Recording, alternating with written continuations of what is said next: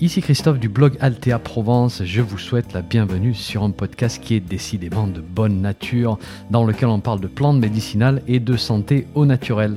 N'oubliez pas de vous abonner à ma lettre d'information en suivant le lien dans le descriptif du podcast, c'est gratuit. Chaque semaine, je vous envoie des informations utiles et pratiques sur les plantes et la santé. Et puis au passage, vous allez recevoir un petit PDF cadeau sur la confection de produits maison à base de plantes. Allez, si vous êtes prêts, on démarre. 3, 2, 1, c'est parti. Bonjour, il y a une dizaine d'années, on m'a donné un petit arbuste, un myrte commun. Alors je l'ai planté contre ma cabane de jardin, côté sud. Et puis je l'ai un petit peu oublié pendant quelques années et il a grandi tout doucement. Il a pris sa place avec un port assez compact, bien arrondi. Alors on peut dire qu'il occupe, bien l'espace en largeur, pas beaucoup en hauteur, mais bon, il est comme ça. Euh, toujours est-il qu'il m'a tout de suite donné une belle production de feuilles que j'ai commencé à introduire dans mes mélanges à infusion pour toutes les problématiques hivernales et j'ai été agréablement surpris. Donc dans cet épisode, j'aimerais vous parler de ce que j'ai appris sur ce bel arbuste qui aime beaucoup les jardins du sud. Allez, on commence avec un petit peu de botanique avant de passer aux propriétés médicinales. Alors le myrte commun, c'est Myrtus communis, un arbuste de la famille des myrtacées. Et cette famille-là, on la connaît bien dans le monde de l'herboristerie parce qu'on y trouve le giroflier hein, qui nous donne les fameux clous de girofle. On a aussi l'eucalyptus qui nous donne des feuilles très aromatiques. Et déjà avec ces deux, on commence à voir apparaître un profil très anti-infectieux pour cette famille. Un profil qu'on va pouvoir aussi appliquer au myrte commun, comme on va le voir dans quelques minutes. Alors, du coup, le, le giroflier, il pousse clairement pas chez nous, hein, du moins pas à ma connaissance, c'est un arbre euh, du sud-est asiatique. L'eucalyptus, il arrive à pousser sur la bordure méditerranéenne, dans le Var, dans les Alpes-Maritimes. Et puis le myrte commun, lui, il est un petit peu moins difficile peut-être. On le trouve sur un petit peu plus, voilà, un petit peu plus largement sur la côte méditerranéenne et puis en Corse aussi. Alors Pierre Liotagui nous explique qu'on trouve deux zones de myrte dans le sud-est. L'une qui s'étend de la frontière italienne jusqu'à Marseille et l'autre qui s'étend de la frontière espagnole jusqu'à l'ouest de Montpellier. Alors ensuite, un petit peu plus au nord, euh, je dirais que si vous le mettez en plein soleil, s'il a une terre qui draine bien et qui ne crée pas de rétention d'eau au niveau des racines, c'est peut-être possible de le cultiver. Alors en fonction de la, température hivernale, bien sûr, euh, s'il fait un petit peu froid, je le mettrai dans un endroit à l'abri du vent, sud, et puis je lui mettrai un voile d'hivernage, hein, si vous avez des hivers froids chez vous. Je pense avoir lu qu'il tolère jusqu'à moins 10 degrés Celsius occasionnellement. Et comme vous pouvez vous en douter, chez moi il fait rarement moins 10 degrés. Donc voilà, il, est très bien, il est très bien dans le sud. Alors par contre, ce que j'ai chez moi de plus en plus, c'est de la sécheresse. Et là, je peux vous confirmer que le myrte est très adapté à un été rude et sans eau. Alors il souffre hein, tout de même parce qu'il peut brunir, vraiment sécher, mais en principe, il va s'en sortir. Un petit peu d'eau de temps en temps, quand même, c'est toujours un plus. Euh, ce qui est bien aussi, c'est qu'on peut le cultiver en pot. Et pour la reproduction, on peut faire du marcotage très facilement. Ça, c'est pratique. On m'a dit aussi qu'il se bouture très facilement. J'ai pas encore testé, mais vous pouvez peut-être essayer la bouture. Alors l'arbuste lui-même, il fait des feuilles ovales qui sont assez épaisses et coriaces, euh, feuilles qui sont opposées deux à deux sur la tige vous allez voir de petites fleurs très jolies, petites fleurs blanches très odorantes avec un long pédoncule et elles sont disposées à l'aisselle des feuilles avec 5 pétales, 5 sépales et de très nombreuses étamines. Les fruits sont des baies de couleur bleu-noir à maturité. Ce sont des baies qui sont très aromatiques avec un goût résineux et la grosseur, voilà, on parle de quelque chose comme un petit pois. Alors la partie qu'on va principalement utiliser, c'est la feuille et secondairement le fruit pour préparer une petite liqueur de derrière les fagots. Mais ça, ça sera pour une autre discussion. on va faire très sérieux aujourd'hui. Euh, alors, il faut noter qu'on utilise aussi le fruit en remplacement des baies de genièvre dans certains plats. Et pour s'imaginer le goût des fruits, Liotagui nous donne cette description. Il nous dit Imaginez un miel de sauge et de laurier avec une pointe de résine. Et effectivement, c'est intéressant parce qu'on retrouve ces saveurs dans le fruit et ça vous aidera peut-être à l'associer avec le bon plat. N'oubliez pas que le fruit est très astringent, donc utiliser avec modération d'un point de vue goût dans la cuisine. Alors une petite note sur la ramasse des feuilles. Dans le reste de cette discussion, je vais supposer que vous avez un arbuste au jardin ou alors que vous pouvez acheter des feuilles sèches d'une boutique de confiance avec des feuilles qui ont été ramassées dans l'éthique de la cueillette et dans le respect du vivant bien sûr. Pourquoi est-ce que je vous dis ça? Eh bien parce que le myrte est très localisé dans la région sud-est de la France et du coup les ressources naturelles sont limitées euh, Thierry Thévenin, dans son excellent livre Le chemin des herbes, nous explique que la plante fait l'objet d'une attention particulière dans la charte des cueilleurs en Corse. Voilà, ça c'est dit. Donc on va maintenant passer aux propriétés médicinales.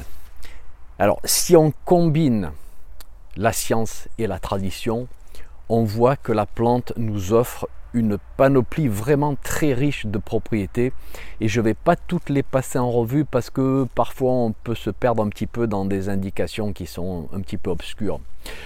Comme d'habitude, je vais essayer de vous parler de quelque chose de pratique et qui est ancré dans l'expérience. Alors d'abord, j'aimerais vous donner quelques clés de découverte. Si on goûte la feuille, qu'on la mâche bien, eh bien on voit que le myrte a quelque chose de résineux. Alors en texture, il n'est pas forcément collant de résine, hein, pas du tout même. Mais en goût et en odeur, on reconnaît bien ce parfum aromatique et résineux. Alors il a d'autres impressions qu'il va laisser en bouche. On sent que c'est une plante qui est fortement tannique, avec cet effet, astringent hein, qui resserre les muqueuses buccales.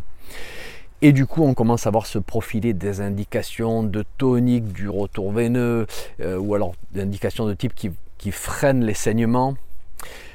On sent aussi une certaine amertume en bouche et du coup on se dit tiens, il va être sûrement intéressant comme plante tonique de la digestion.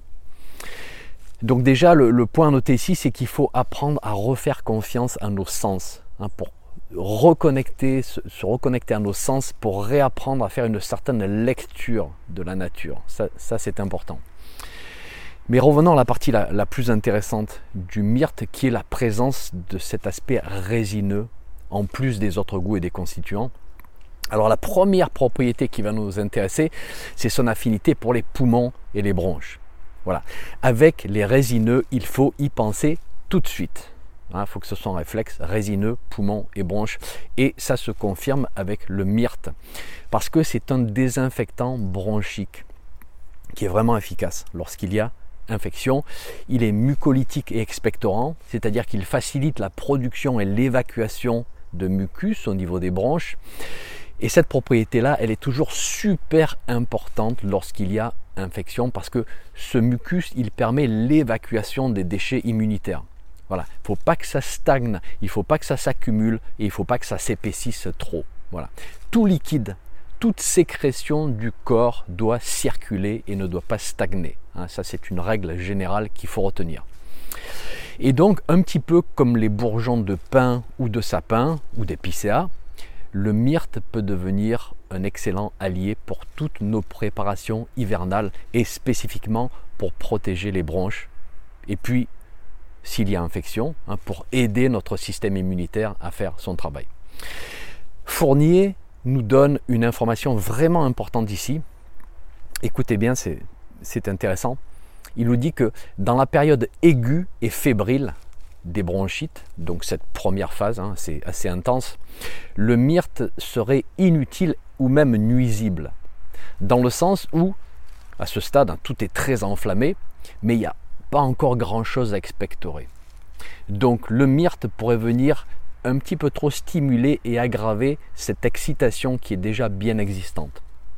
Fournier nous explique qu'on va plutôt l'utiliser dans une deuxième phase quand la fièvre est tombée, que la bronchite a parcouru une partie de son évolution et lorsque l'expectoration commence à vraiment être abondante et que peut-être que voilà, tout le système commence à fatiguer un peu.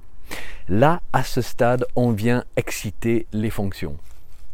Et au passage, hein, je vous rappelle que je ne suis ni médecin ni professionnel de la santé, je suis juste un passeur d'information. Donc ceci ne remplace absolument pas un suivi médical, ceci n'est pas une prescription. Si vous avez une infection, allez consulter votre médecin, bien évidemment. Alors du coup, comment est-ce que j'intègre le myrte dans mes préparations, dans mes mélanges Eh bien, ça va dépendre de la situation spécifique. Je trouve qu'il se combine bien avec des plantes comme le thym, la réglisse, l'hysope, l'eucalyptus. Si je veux basculer un petit peu plus dans l'adoucissant, parce que j'ai peut-être une condition qui est plus allergique qu'infectieuse, il se peut que je me repose un petit peu plus sur des adoucissantes de type bouillon blanc ou mauve ou réglisse. Voilà, ça va dépendre. Du coup, moi, je l'utilise rarement tout seul. Je le combine avec d'autres. Et pour vous donner un exemple, juste là, très récemment, je l'ai utilisé en combinaison avec de la sauge et du citron de la sauge parce que j'avais la gorge bien prise, du myrte parce que je sentais que ça commençait à descendre dans les poumons, que je commençais à produire du mucus expectoré, et puis du citron parce que ça arrondit tous les goûts, tous les angles, c'est super bon. Et dans le péricarpe du citron, on a des propriétés antiseptiques aussi qui sont intéressantes. Alors, est-ce que j'utiliserais le myrte tout seul si je n'avais rien d'autre pour une problématique pulmonaire? Oui, absolument. Et je pense que les auteurs classiques sont là pour nous rappeler que le myrte commun, même utilisé seul, a une certaine efficacité si on sait bien le doser. Et ça, c'est toujours un petit peu la clé de la réussite. Et pour terminer la partie respiratoire, je précise aussi que euh, Valnet en parle aussi pour les sinusites, pour les otites, et donc un rôle beaucoup plus large hein, sur tout le système respiratoire et ORL. Bien. Alors, autre propriété intéressante, le myrte est un bon désinfectant urinaire. Et là, le docteur Leclerc nous rappelle que le myrtole, qui est l'un des constituants de la myrte, s'élimine surtout par les bronches, voilà, mais passe aussi dans l'urine et donc va au passage nettoyer tout le système urinaire lorsqu'il y a présence d'un pathogène. Donc on retrouve un petit peu là encore le même profil que le bourgeon de pin ou de sapin. Et c'est un peu normal parce que c'est l'aspect résineux hein, qui détermine ces profils communs. Alors là encore, pour une infection urinaire, je n'irai pas forcément utiliser le myrte tout seul, mais le combiner avec une belle aromatique comme le thym, hein, bien puissante, ou, alors une antiseptique des voies urinaires comme la bruyère ou d'autres plantes. Ben là, on commence à avoir des combinaisons intéressantes. On passe maintenant à d'autres propriétés. On va se concentrer sur une application locale de la plante. Et oui, parce que là, on a une combinaison vraiment super intéressante avec l'aspect résineux et l'aspect astringent. Valnet nous explique qu'on peut faire des lavages avec l'infusion sur des plaies purulentes. Et je vous rappelle que pour une utilisation externe, en principe, on va concentrer les préparations. Donc on va, mettre plus de quantité de feuilles sèches par litre que si on faisait une prise interne. D'ailleurs, on va reparler des quantités dans, quelques minutes. Euh, Lyotagi parle aussi de l'utilisation de la poudre des feuilles sèches sur une plaie, et ça c'est quelque chose que j'ai déjà testé dans le passé avec toutes ces résineuses, y compris la propolis réduire en poudre très très fine pour mettre sur une plaie qui a un petit peu du mal à se, euh, à se réparer, ça peut être vraiment, vraiment intéressant. Et bon, là encore, bien sûr, s'il y a plaie qui a du mal à se réparer, médecin d'abord. Voilà. Euh, en local, on peut aussi utiliser le myrte pour les problèmes d'hémorroïdes, hein, parce qu'il ne faut pas oublier qu'il peut avoir cet aspect circulatoire. Et donc pourquoi ne pas faire un macérat huileux par intermédiaire alcoolique, comme je vous expliquais dans mes programmes, hein, pour faire une application sur des hémorroïdes. Et puis on peut utiliser l'infusion un peu concentrée en bain de bouche aussi pour des problématiques euh, de gencives. Voilà.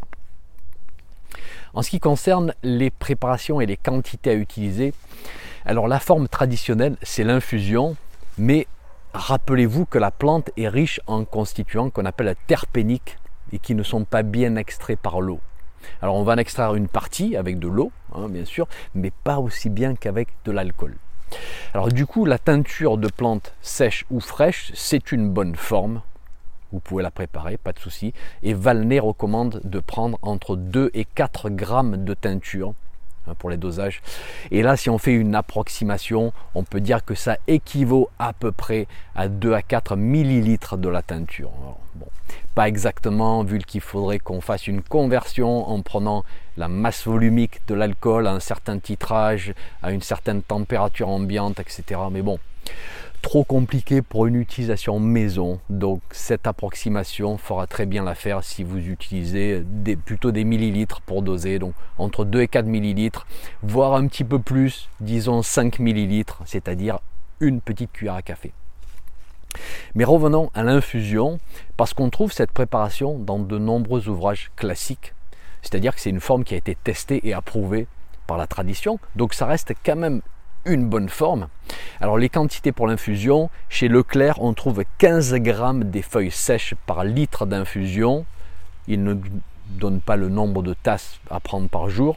Et chez Fournier, c'est un petit peu plus dosé, 25 grammes des feuilles sèches par litre, 2 tasses par jour. Alors, comme je vous ai dit, pour une application externe, n'oubliez pas qu'on concentre plus, on met plus de plantes. Donc personnellement, je monterai à une trentaine de grammes de plantes sèches par litre, voire un petit peu plus en fonction de la situation. Donc du coup, pour revenir à l'infusion, on va pas s'en priver, on va bien laisser infuser plus que les, 10 minutes euh, traditionnelles. Ici, je laisse bien 15 à 20 minutes. On peut utiliser l'infusion sur plantes fraîches, mais je trouve que le processus se fait bien mieux sur feuilles sèches.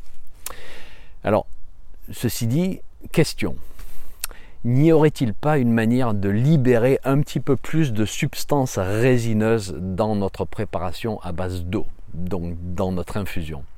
Et souvenez-vous de l'astuce que j'avais partagée avec vous pour les bourgeons de pain, de sapin ou d'épicéa. Je ne sais pas si vous vous souvenez.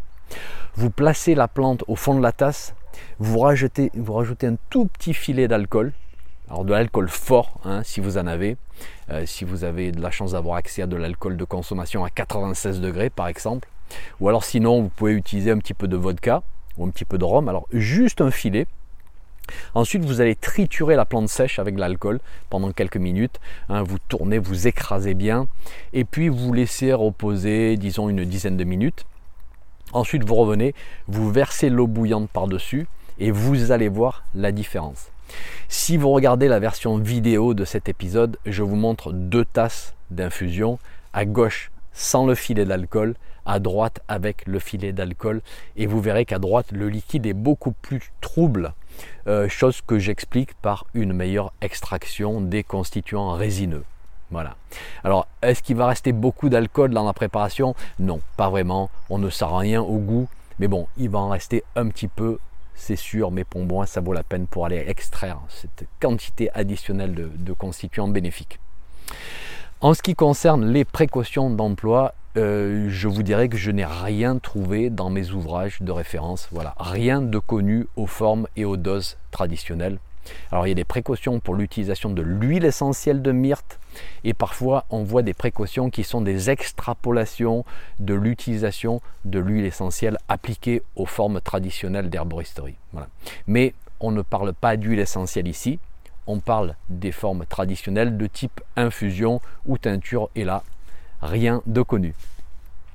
Eh bien c'est terminé pour le myrte.